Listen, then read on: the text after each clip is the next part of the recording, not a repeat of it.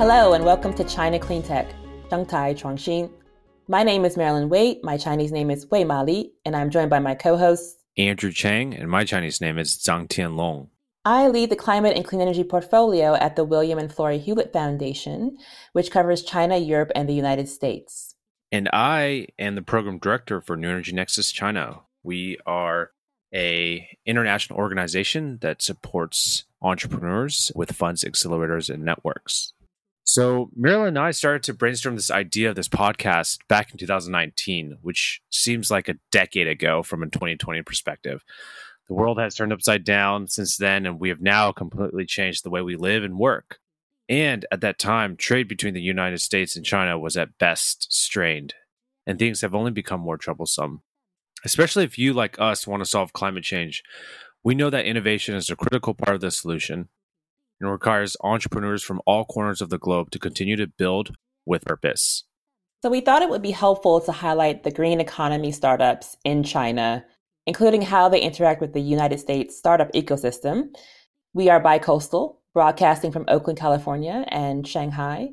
Both of these locations represent the largest climate tech hubs, with 11.7 billion in clean tech funding in the Oakland Bay Area, and the second largest climate tech funding scene at 7.5 billion in Shanghai.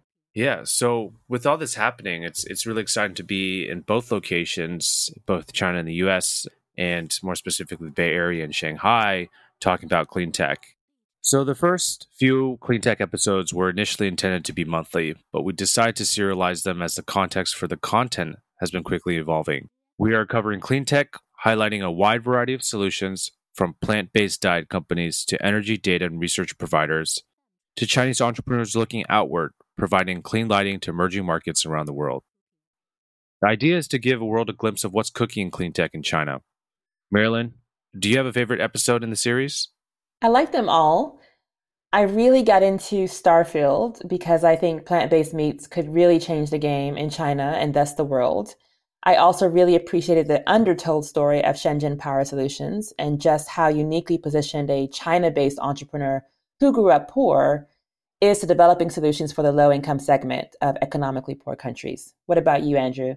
Yeah, definitely. I really enjoyed Shenzhen Power Solutions, and like you, I enjoy all the series. I actually follow Yuki Yu's Energy Iceberg religiously, although she's not a technology startup herself. Her mission is very similar to ours outbound communication to international companies that are keen to learn about the Chinese energy industry.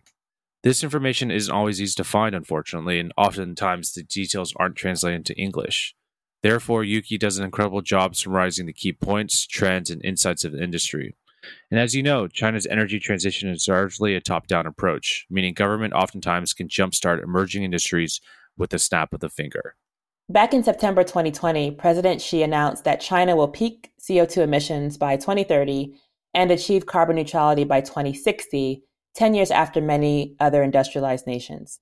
China is in the midst of finalizing the next five year plan, and so it's an exciting time to cover this green, low carbon China that we really all want. Yeah, I'm very excited for the next upcoming five year plan, the 14th five year plan to be more specific. Um, at the same time, though, China's now added recently 11 gigawatts of coal fired capacity in the first six months of 2020. That's more than half the amount built worldwide during the same period. Moreover, nearly 250 gigawatts of coal fired power plants are under development in China. That's the equivalent amount of power consumed by Germany in 2019. According to Quartz, post COVID 19 stimulus spending on fossil fuels is three times larger than spending on clean energy, including nearly 25 billion coal fired power plants and even more in mining and processing.